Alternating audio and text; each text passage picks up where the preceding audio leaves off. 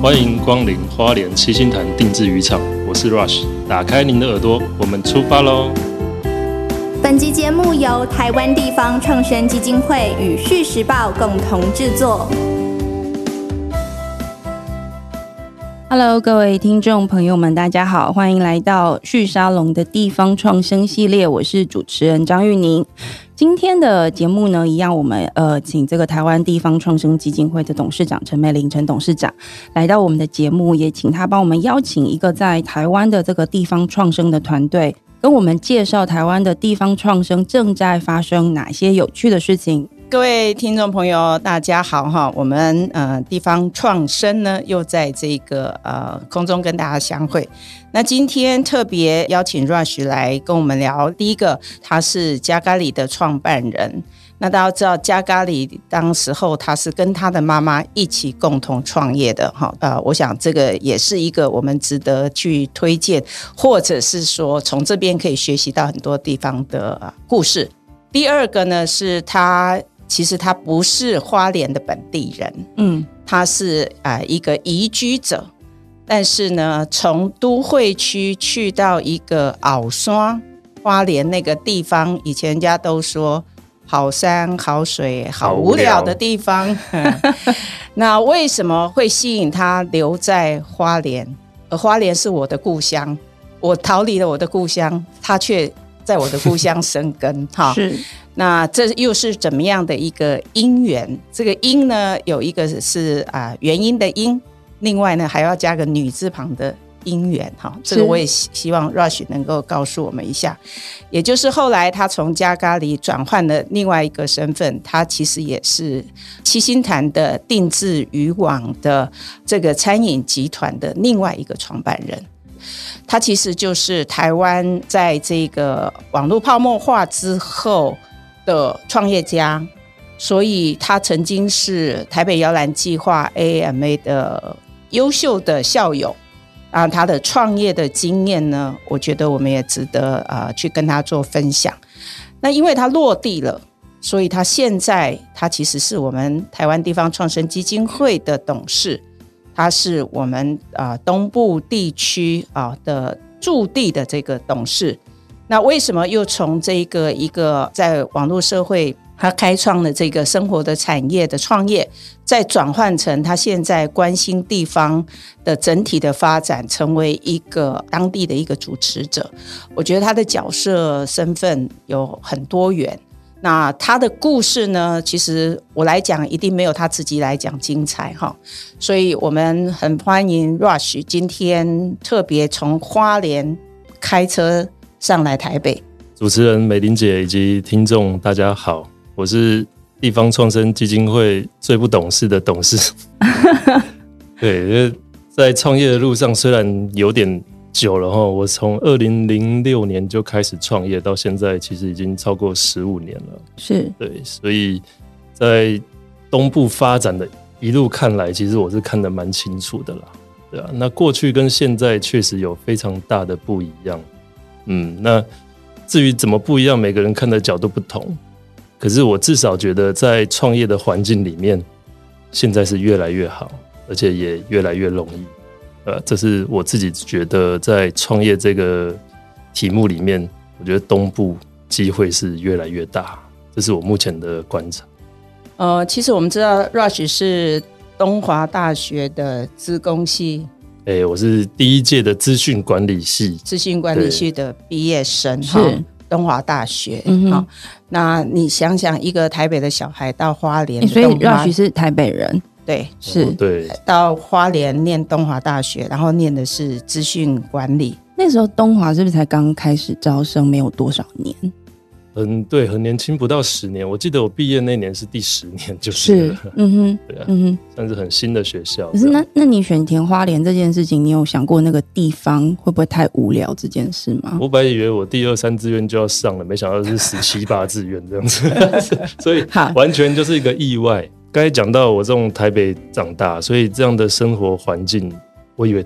就是这样，这世界是就是这样跑的，是同学都是这样上课的，是，然后我的生活圈就是学校、补习班跟家这样子。嗯我哼，不知道这世界有这么大，啊、好，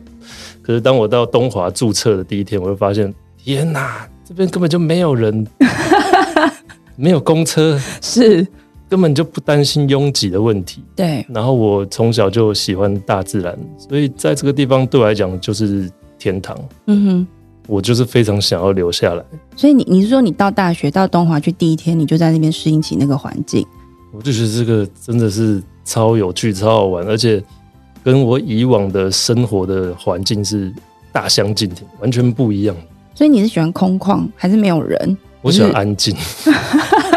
好，啊因为他可能有一个呃，原来那种拥挤让他觉得想要从这边挣脱的那种哈、是心里的那个企图心了哈。但是呃，在花莲好，就算念了四年，你念的还是资讯管理嘛，对不对？那资讯管理系毕业之后，在花莲你应该找不到合适的工作吧？美玲姐就是说到我的痛处。其实我创业的理由是找找不到工作，这个是所以你众是所皆知。你是大学毕业，然后在那边试着找工作，一段时间就创业了， 其实我们不会到毕业之后才找工作嘛，所所以在毕业前就开始找工作，真的找不到。就是在花莲确实没有一个你没有适合科技产业啊？嗯，适合我们去，而且所有的同学都离开花莲了嘛，嗯那都投入到电子业对、资讯业里面去，那那个对都不在花莲了，嗯而且好像那些上市公司、大公司比较有潜力啊，所以如果你要走本业的话，其实就一定要离开花莲。可是我心中一直想，有没有什么办法让我留下来？哼，是对啊，只要活得下来就好了。那那个 Rush 可不可以谈一谈？那当时候，呃，是你去怂恿你的妈妈来一起到花莲创业呢，还是妈妈主动的愿意帮你？其实是我帮他啦，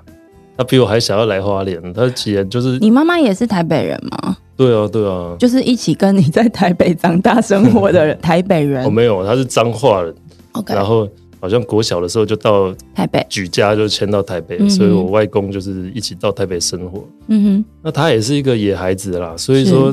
当我在东华念了四年之后，他来了不少趟，哼，是，就发现他自己也很喜欢。那花莲就是一个这样的地方，你常来就就爱爱上上它了。嗯，所以当我准备要毕业之后，我先选择去当兵，是然后不小心也抽到花莲七星潭的空军，这样真的是不想，小心吗？哎、我也觉得是缘分，是，不然哪有这么巧这真事的是情？因这样缘呢、欸原因的那个因，对，对是，，然后他也常常来，就是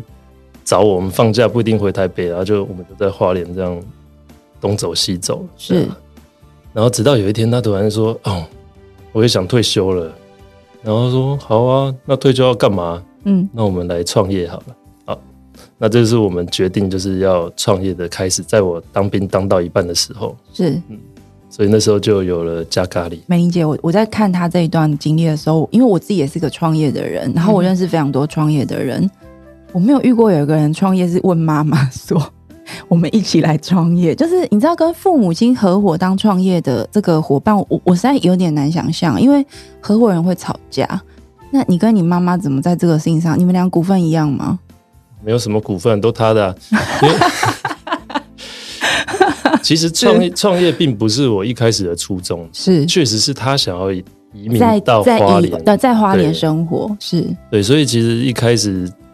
应该说是我来协助他创业。了解，然后我想说，上轨道之后，我就要来看看我能干些什么其他的事情，所以我并没有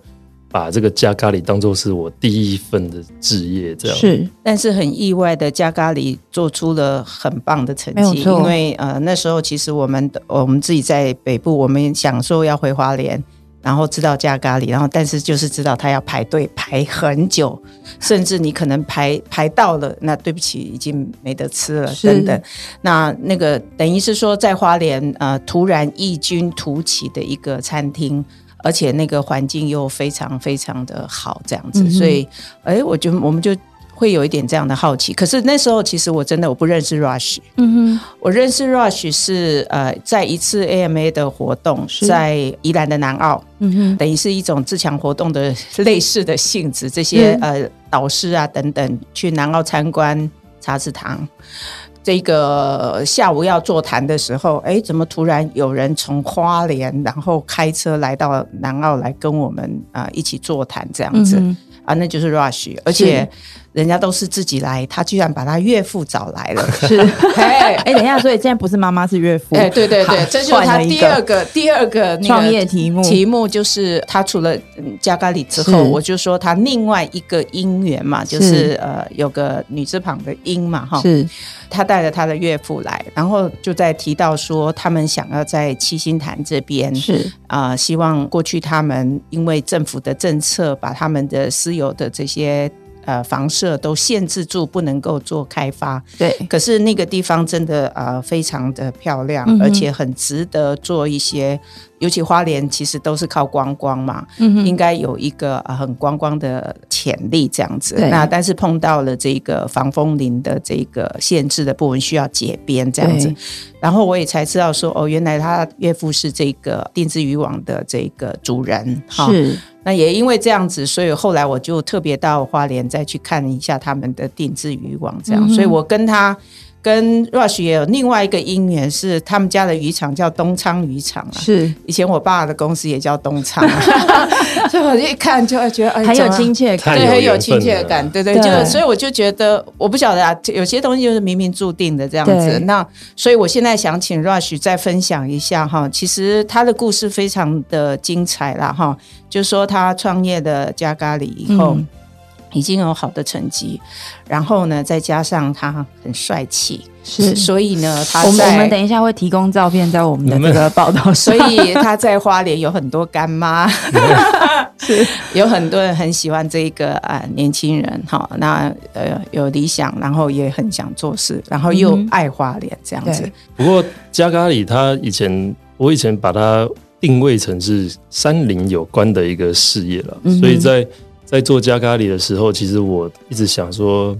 怎么样把这间餐厅打造的很有特色是哦，所以在当下的时候，我觉得哇，花莲最棒的就是山嘛，对，海呀、那在山里面其实有很多的很棒的农作物，所以我一开始就觉得说，哦，我是不是可以利用我们这座山的资源，然后投入到我们的餐厅里面？嗯哼好所以我就找到了一些请当地很会登山的原住民朋友上山去帮我找一些野菜，嗯哼然后请一些小农帮我是种一些香料，是那我们就用这些素材来做咖喱。所以是在加咖喱这个系统里面，我们是以山为主体。嗯哼那直到结婚之后，开始认识定制渔场啊，然后认识定制渔场之后，我就开始认识了原来海洋是这么奥妙的一件事情，是也这么美。那这些包括海洋资源、海洋文化，对，哇，真的对我来讲就是一个大金矿一样，就等着我去开那所发以这是样。您的岳父的家里本身有这样子的一个呃对产业经验，对对不对对对？嗯，他也是从我太太的阿公就开始做定制渔场啊 OK，所以到我们是是第三代，所以你的你的公司才叫三代目，对不对？是这个对意思对对，吗我们就是嗯哼第三代转型嘛，对第二代非常强啊，我们第三代要超越怎么办？当然不要走一样的路线，超超越不了嘛，是所以我们要转型，对，反超车，嗯哼。对， 所以回到你刚刚讲这个定制渔场，因为你的创业伙伴都是你的家人，很妙哎、应该是说，创业伙伴是家人，但是他现在在经营的伙伴其实已经跳脱了。这个纯家人的这样子对，的而一且个企业而结且构，他另外一个很厉害的地方就是，他不会把自己膨胀，嗯哼他会看到自己需要什么样的人才来帮助自己，他会去延揽。这个是我觉得一个创业家要自己一定要认清自己，而且角色对无不私。对对对，是这这个也是一般来讲比较不容易的。这样，你当一个当一个创办人，你就你大部分都觉得自己最厉害的嘛。对嘿，怎么可能去找一再找个别人比进我来更好的人来来帮我这样是子？但是他有这样的一个胸襟，这样子。嗯哼也没有啦。其实我自己也觉得自己很渺小啦，嗯，那不可能自己是最厉害的嘛，对最厉害的话，我也不会寻求 AMA 的资源嘛。所以显然是自己很弱，才会需要外 外援。那嗯我觉得我自己定位在这个就是创业的历程里面，我是像是一个观察者的角色。嗯对，那像加咖喱，假设我我娘是老板好了，是我就观察她在经营这个事业中间的需要，或是怎样做可以更好。嗯然哼，后我观察到这个点，然后也观察到客户要什么之后，对我就来思考怎么样把这个事业给发扬光大。满足这样子的嗯需要。嗯哼，既然投入的时间，为什么不把它做到最好？是，哦，所以其实有时候站在外围一点点去看，嗯然哼，后看人家的优点，然后也看人家怎么样做得更好之后，我这时候才会切入嗯哼，去发展这个事业。那包括定制渔场也是透过观察我的岳父抓鱼，嗯哦，观察这个市场，然后观察这个不公平的交易，嗯，然后观察客人来花莲竟然吃不到海鲜，是，那我干嘛不卖给他？好我从透过一系列的观察中间找到我们自己的切入点，嗯然后我们才去做。嗯对哼，，这个是我觉得擅长的事情。其实我什么都不擅长，是可是我透过观察，在把很多的需求或是很多的供给里面把它串在一起的时候，我发嗯现它就形成了一个市场。 ，OK，那我们再透过这个市场赚钱，提供工作机会等等，这样。是。可是你一个很慢的人，就是闪婚是怎么回事？其实我也是是很努力工作啦， 没有时间交女朋友嘛。是，对啊，然后长辈看不下去了，然后就有一天装病说：“哎、你心情不好，你可不可以来陪我吃早餐？”一坐下来的时候，我太太跟我岳母就坐在我面 前。那一一个半月之后，我们就结婚了。所以你怎么做这个决策啊？也是观察，发现彼此都有需要。嗯，观察嘛，观察嘛， 因为我我觉得我，因为我今天才第一次跟 Rush 这样坐下来面对面这样聊天，我觉得他的他的气场很很妙、足哈，机场嗯，真的很妙，就是你知道，在快慢之间，我觉得它有一种很莫名的平衡。嗯因为你知道，大家在来录音的时候，第一次来录音室，通常都还蛮正襟危坐的，然后我一直想着自己跟麦克风的距离。但你知道，Rush 就是来大概五分钟，有点紧张，他接下来就躺在椅背没上有，没有躺着好不 好？然后呢，就很自在的跟我们聊天。我觉得这个是一个很重要的心理状态，因为我觉得创业有的人比较性急的，他会一直去想说营收状况怎么样。我能不能扩张？我不晓得你心里头会不会有这些交集。可是因为我刚刚在听你讲你的你的发展的这个路径啊，我感觉其实你就是一直在，也不是说跟家人创业，就是为什么你的合伙伙伴一开始都是家人，看起来是因为他就是在你旁边，对然后你观察得到，对我看得到，对不对？然后你观察得到，你就会去想说，那他有什么问题？然后看一看，呃，理解完了之后，就开始想，那我要怎么去解决这个问题？然后想一想，问问，好像解决问题就找到了，就来做好了，就变成这样了。对，其实我完全不是一个设定目标的那种人，是，就是现在这个环境或者这个时机点，应该怎么样是最理想的状态，我就往那个地方去了。所以我根本没办法做太遥远的计划，因为同事也不希望我这么做，因为我总是在变。 你现在团队有多少人啊？公司我们公司现在疫情比较紧张一点，剩五十个人。剩五十个人。好，我我觉得我我要先跟大家理清一下，因为我们这个这个节目很多是邀请地方的创生团队，大家的其实团队人数都稍微规模比较小，所以其实 Rush 这样在我们这个领域已经算是已一个经算大的了，已经算很大的一个企业，但是因为二零零六年开始到现在嘛，所以其实也蛮长的时间。然后我我比较好奇的是说，你这个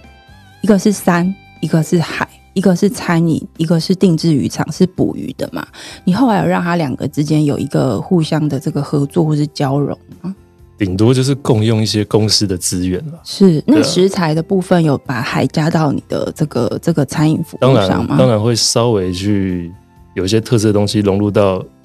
另外一个品牌的时候，其实有时候也是有不错的效果。嗯，那可是因为我觉得凡事就是把那个特色发展到极致，它就会形成一个品牌。对，好那如果这中间加入太多不同的元素的时候，它反而主轴会乱掉。会乱掉，嗯对，哼，所以它顶多就是旁边插花一点点，或是有一些短时间的上市，好对出现一下，然后就下去这样。那它的对主轴不会变，咖喱就是咖喱，对定制渔场卖鱼汤鱼汤面就是鱼汤面，对。对，鱼汤面里面加咖喱，当然也不是不行啊，可是它不是就我嗯就们的主就题，有点这样。点跑掉了，嗯又过头了。但那专专把专业做好。那那开这个咖啡馆又是怎么回事？大家知道那个呃，就是 Rush 同时也是呃，如果你有经常去华林，就有七星潭旁边有一家这个鱼吃人鸡蛋糕咖啡馆，大概大家都会听过它。因为我我上次去就发现有一堆的这个文青的年轻人围围绕在一个地方，然后我就把车子开过去，就发现了这个这个咖啡馆这样子。然后我刚刚在节目前就问 Rush 说，为什么在那边开一个这么 gay 白没这么错，呃 gay 掰的一个咖啡店，这个又是怎么来的、哎本公司卖的就是这两个字。 gay 掰，对不对？专业。 是其实这个故事要说六个小时或多少时间？ 你你你你有多少时间我们就听啊。我哎、那个制作人马上去约录音师。反正会剪掉，是不 是？不过因为其实是定制渔场，我们观察出现了一些结构性的问题。嗯，主要有两个，第一个海里面慢慢没有鱼了， 是，那物以稀为贵，照理说售价会变高，嗯竟然没有，对啊，好为什么啊？反而还变便宜了，我就觉得百思不解，这中间到底出现了什么状况？对，那原来东部的重要渔获哦，大部分都是定制渔场抓出来的，对，而这些渔获都交给少数的鱼贩。是，而且他们卖东西的结构很怪哦，就是我交货给鱼嗯贩，他明天才告诉我卖了多少钱，所以其实就是很被动式的在销售。嗯可哼，是以往鱼货很多的时候，可能渔民说啊，反正我也不会卖，交给你，那价钱多少 S I 的话，那可是我从中间观察，鱼货变少的时候，竟然价格还掉下去，对这显然中间出问题了。对，那先不讲这中间的什么问题，因为这个水水太深了，嗯哼那只是说我们怎么样去改变这个问题。嗯哼，所以我那时候就想说，除非啦，自己抓到的鱼，透过自己的方式对卖给消费者，对我们把这个完整的附加价值保留在自己身上，我们这样才有办法有机会，先不要谈成长，才有机会活下去了。嗯哼，哦，所以我们必须要靠自己的力量来卖鱼。对啊，这是我第一个念头。那当然，我们就要测试一下这个念头是不是可以执行。所以我们开的第一家店叫做定制渔场三代目，在花莲市这样子。嗯哼，然后也请了非常知名的厨师，因为我已经餐饮打混了很久嘛，所以也认识了我们新加坡的一个曾经是亚洲五十的名厨啊，嗯哼，然后邀请他来台湾帮我们设定这个菜单，然后呢，我们试试看可不可以透过名厨的这个料理方式，哦，透过我们家渔场的渔获，消费者能不能接受？结果开了一年之后，就开始大家就很喜欢这个品牌，嗯，然后就一一路到现在都还是蛮支持的。对呃，所以这证明了第一件事情，我们是有能力自己卖鱼。那第二件事情，我们可不可以在海边卖鱼？那哦那这个风险也很大，因为开一家餐厅其实成本是非常高的。对他的哦他的呃提出资本的消耗是很可怕对的，那对那我也没有那么有钱嘛，所以万一在海边这个渔场就是投入了这家餐厅失败了，那我真的是就完蛋了嘛。是所以我们就小试身手，找一个会不会有人来这个地方？因为先试试看，以前这个地方真的没人呢、对老花莲知道男生要约女生的时候会来这边地方，因为没有人。对，以前就只有垃圾车跟邮差会来的地方，现在我要怎么确定会不会有人来这边？如嗯哼，果没有人来，我怎么样去开一个资本比较大的这个项目？是，所以我就找很少的钱，我们就准备了六十万去开一家咖啡馆。那我刚好了解，刚好公司的合伙人也有认识这个鱼刺人的创办人，说是啊，那我们开咖啡馆，要不要来把你的鸡蛋糕也放进来？我们开一个鱼刺人鸡蛋糕咖啡馆。啊是，然后结果开下去之后，发现证明，哎，真的有人来，哎，而且还不少哎、你知道我为了要喝你们家的咖啡，排队排了快二十几分钟 嘛？那在花莲哎、而且大家知道我去的时间不是周末哦、我去的是平常的礼拜，我记得是礼拜四的下午还是什么时候？对，那当然要排队是因为疫情嘛， 所以你对们你们内用没有开放对，对就就假装很多人啊。哦，可是那那边其实是大家都不内用的耶。哦，真的、呃大家那个都会带也着就走，对，不是带着去海旁边边的海边，在海对，边坐着喝对咖啡跟吃那个鸡蛋糕，是嘿所以其实他那个小店，你不要看它很小哈，所是以有个小小的老屋这样子，嗯哼其实它的那个营业额是很高的。很惊人。所以你餐厅什么时候要开？已经已经实验完毕了吗，实验完了，所以第二步也确定真的有人愿意到对这种鸟不生蛋的地方。是、哦，那不管是什么理由，也许是疫情就必须要往外跑，还是怎么样，不哦过就证明说这个地方其实是有潜力，嗯哼，所以我们六十万验证了这件事情。是对，然后可是呢，我们就快速的又开了 TP House 一个私厨料理对。哦，然后有渔场锅物火锅，对，然后现在又刚开了一个海盐冰淇淋哦，在海边吃一个很，我们用七星潭的海水，旁边刚好有一个光荣集团，他们在做深层海水，对然后也有海盐，那我们就用他们家的海盐，然后做成一支很漂亮的双麒麟，嗯哼，然后也用了当地的西瓜，刚好现在是产季，对那我们也开哦了一家小铺子，就是在卖这个果汁冰沙，哦，所以就慢慢就就是形成一个这样的聚落。那这是因为我们其实也是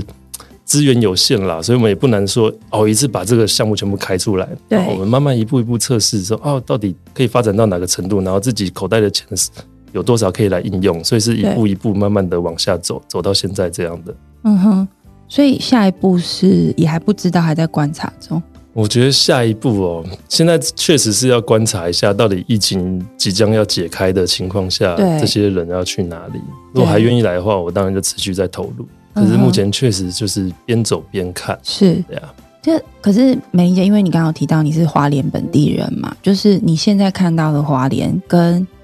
以前你生长的花莲，你觉得那个差异是什么？特别是在谈，就是说刚刚 Rush 在讲的，他其实零六年开始创业在那边嘛，然后刚刚提到一个关键，就是他现在的创业环境更成熟、更好做了。你你自己的观察是什么？呃，我们小时候，当然我刚刚讲的，因为交通非常不方便的关系，所以整个花莲大家就认为它就是鳌刷嘛，哈，所以啊、呃发展比较不能够起来这样。那即便我们有很好的物产，要把它送到西部，其实也非常非常困难的。对，那现在当然交通便利了嘛，哈，那之后呃。也大家也对花莲开始有一些认识。我们以前如果有朋友想要来花莲，我们大家都是带他到天祥长春池，大概就这样子，就是那个对固定的景点这样子。然后呢，呃，花莲市内有没有什么东西好的美食啊等等也不多，好像只有一个扁食哈，嗯哼，其他也都没有了。对，但是后来花莲因为呃观光的关系，呃，尤其在陆客来的那一段时间，它确实也好像风光了一阵子，嗯可是就是没有把自己的特色展现出来对啊、等于是说在地的文化历史的那些呃重点哈。嗯啊、优势对没有把它凸显出来，所以今天为什么会有这一个 Rush 他们定制渔网？其实啊、呃另外我们还有一个回游吧，哈，也是一样，对就是做定制渔网，然后他们做餐饮，然后做食鱼的教育，嗯哼我们就看看，哎，花莲已经因为这一群中生代或者年轻一代，对，开始对这一块土地他有一些不同的想法，而且他们是创新的作为，嗯哼，你看，为什么这个定制渔网，其实在台在花莲已经这么久了？你看，他们已经是第三代了。对，那为什么以前的第一代、第二代就是捕来鱼，就是卖到市场、卖到通路去而已？为什么不会想要把鱼这件事情留在花莲，让花莲成为一个海鲜很特殊的发展的一个城市，或者是是美食？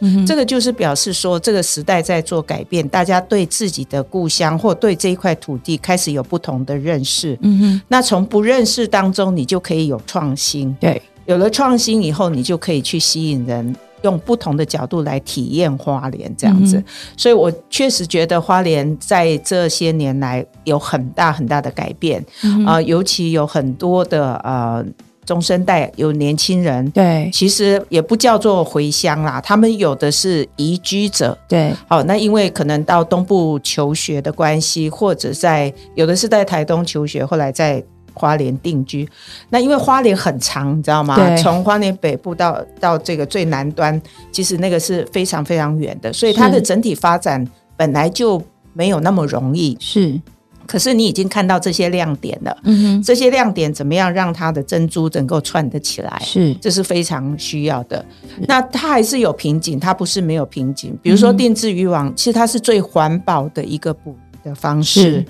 让鱼能够自己的进来。可是它的困境就是每天进来的渔获量。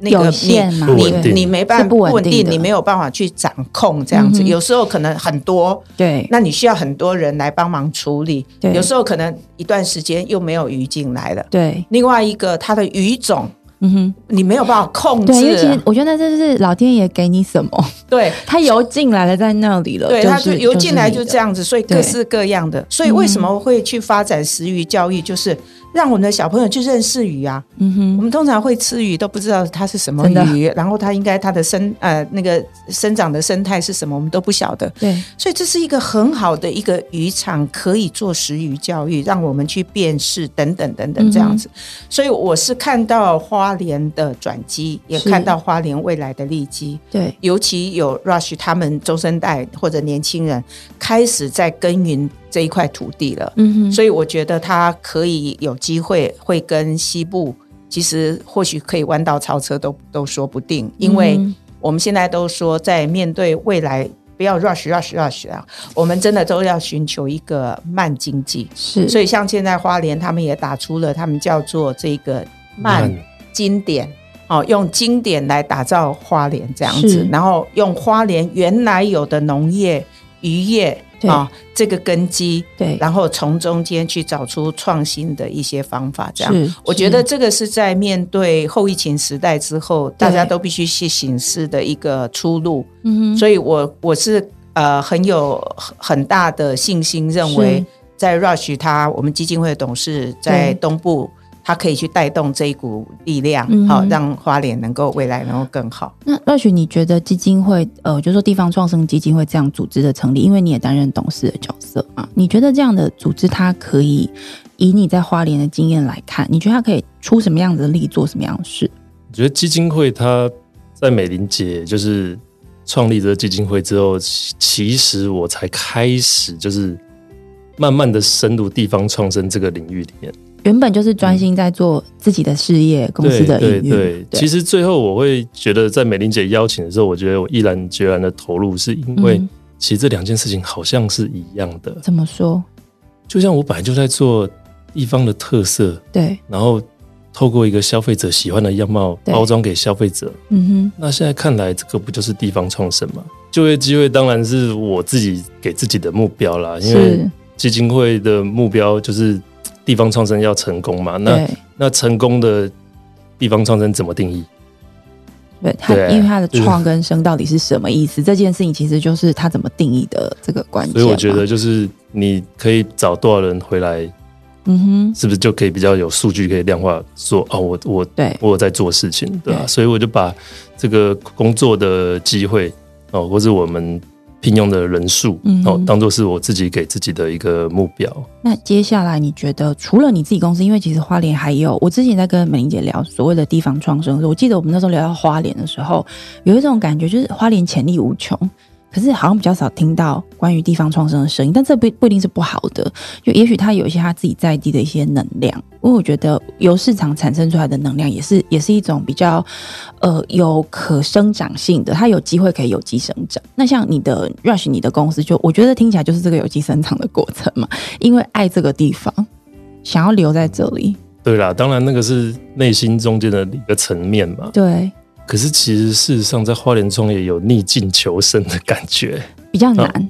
其实它难，并不是嘖人为的，嗯哼，哦，好像它的条件就是这样。对美玲姐也许会知道，小时候其实观光客是自己来的，对，没你错，你就靠一个泰鲁格，是每年全世界多少人就来了没错，，国际客很多。我们就算卖水都可以赚钱 了，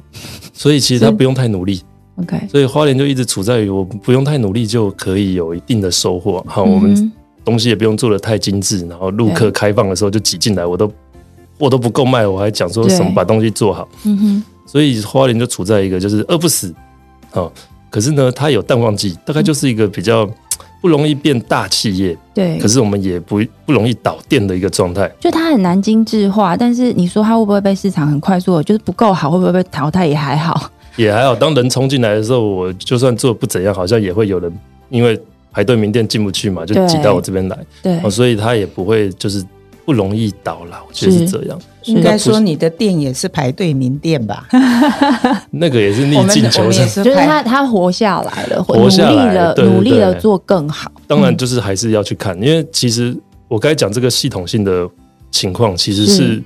当然这个大自然条件本来就比较好，嗯再来就是花莲其实是。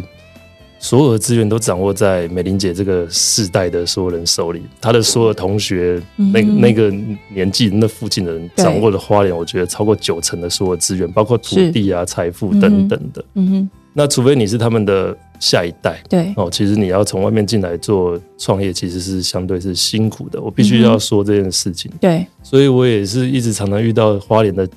就是富豪啊、前辈啊，就鼓励他们：哎、你现在年轻人如果要创业，如果你有店面，可不可以便宜赶租他快一赶快下，出这来样参与一下，帮忙一下？为什么呢？好、这个就跟地方创生有关了。是为什么地方的这些大佬们愿意接受我的地方创生的观念。是我直接跟他讲说，今天我们这个城市人口每年都一直在变少。对，那我们跳一万步讲，过了五十年之后，这城市剩下一点点人，你什么事业会成功？你的家族的事业，在一个没有人力资源提供人力给你的地方，你要做什么事业？嗯哼，你马上你的家族的事业，不管怎样，到那个时间点就会没了。生存等级的问你题还不赶快想办法把年轻人叫回来帮忙生小孩，对不对？是那你这个城市的人口如果太少的话，对这个城市是很难发展的。没有错，像花莲市，大概我觉得可能常住人口可能五万不到，是可是当观光客不来的时候，我们必须靠这个五万人自力更生。哦，其实也是很辛苦的，就是我每天一餐我要吃三次，我都没办法光顾每一家店了。嗯哼，所以其实如果没有观光客，我们这些店家是很辛苦的。对，这也为什么说花莲的公司都几乎是那个耐米型企业哦，就是嗯哼一个人、两个人、夫妻一对就可以来创业，因为对生意不好的时候，我们护腰勒紧又过去了；生意好的时候，我们赶快想办法赚观光客的钱。嗯好，哼，大概这个模式就是这样。嗯哼可是我想要改变，是，我觉得这件事情再下去哦，大家也不会有好日子过了。嗯哼，因为我们两夫妻要做一个事业都这么辛苦了，我们怎么可能安安居乐业？对我们怎么样提供好的环境给下一代？嗯哼不可能，那怎么办？我们就很辛苦的过日子，然后也不愿意就是生育啊，这对我们地方没有帮助啊。嗯所以一定要慢慢的把这个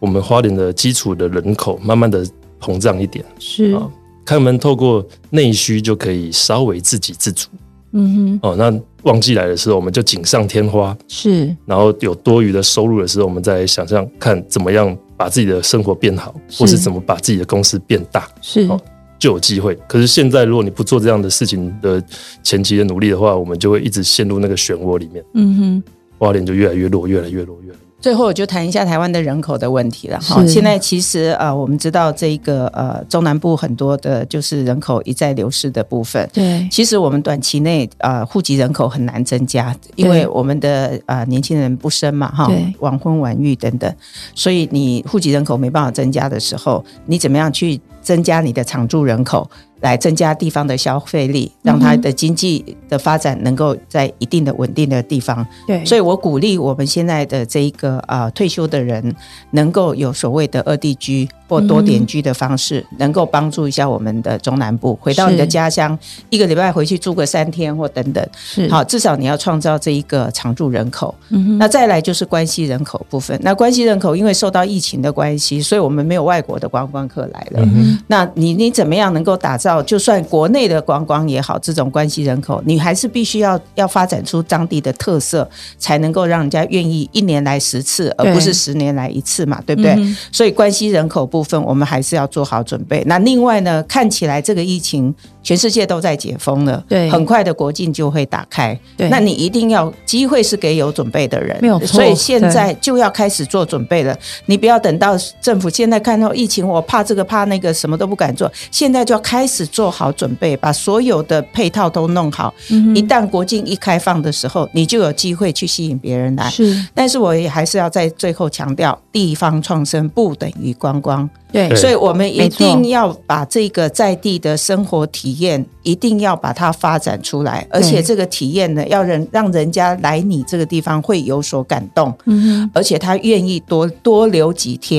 对才能够让你地方的消费啊，整个产业才能够起来这样子。嗯哼所以观念的改变是必要的，但是呃，这一个呃，在疫情过后哈，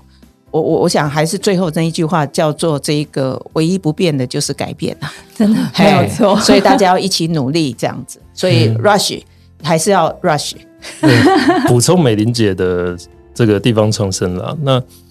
我觉得“地方创生”这四个字哦，嗯其实就是帮助我们怎么样在一个适合我们生活的地方活下来。对，哦，它其实在我的定义里面，它是一个工具。嗯哼嗯，我怎么样活下来？然后告诉你做法是地方创生。嗯哼，那当然，这中间的论述我可能也要花六个小时才有办法，就是完我整觉得我的说们应明该清要楚。跟 Rush 约个时间来做一个比较长的系列节目。对，可是工具交给你了，那对你你只要运用上，哎，你就发现哦，原来用地方创生活下来，其 实是比其他的项目容易多了。是是所以我我其实，在所有的基金会的董事这些酒席董事里面，我自己觉得我比较擅长的领域是商业模式的设定。嗯哼，所以我在讲到商业模式的时候，我自己有一个整理出了一句话：是所谓的地方创生的商业模式，对，是将地方的特色用消费者喜欢的样貌，然后提供给他，而这个“他”是女字旁的“他”。嗯哼，那这中间这句话包含了怎么样使用当地的素材，对然后怎么样去关心客户的需要，嗯哼，然后怎么样做行销。对而行销的最强的就是女生的那一只手机，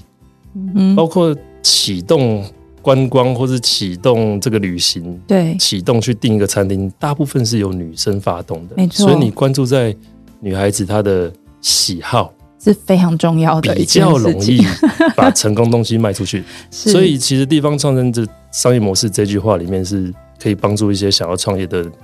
人人呢，非常能了解我这句话的话，你会发现其实创业并不难。是对啊我我觉得 Rush 最后讲的那个消费者其实就是我本人。 对我最后跟大家分享，因为大家都知道我们公司是这个全远距的团队嘛，那我自己会选择这样的组织模式，也是因为我非常认同刚刚呃美玲姐跟 Rush 讲的一件事情，就是我觉得现在每个人都在寻求一种。自己觉得舒适的生活方式。那我其实呃，公司这样运作之后呢，我大概每个月或每两个月，大概会有跑大概一一周跑到华东去，我就是在那边工作，我不是不是单纯度假，就在那边工作，因为我喜欢那里的山跟水。那我认为这个疫情其实会对于整个未来整个组织模式还有大家的生活形态会带来改变，大概就是这个样子。所以我我我非常认同刚刚呃 Rush 讲的，我觉得今天节目最关键的给大家一个分享，就是说地方创生它的关键其实不是。只是做生意而已，而是找到一个新的时代的一种生活形态的模式。而在这个过程，关键是这个品质跟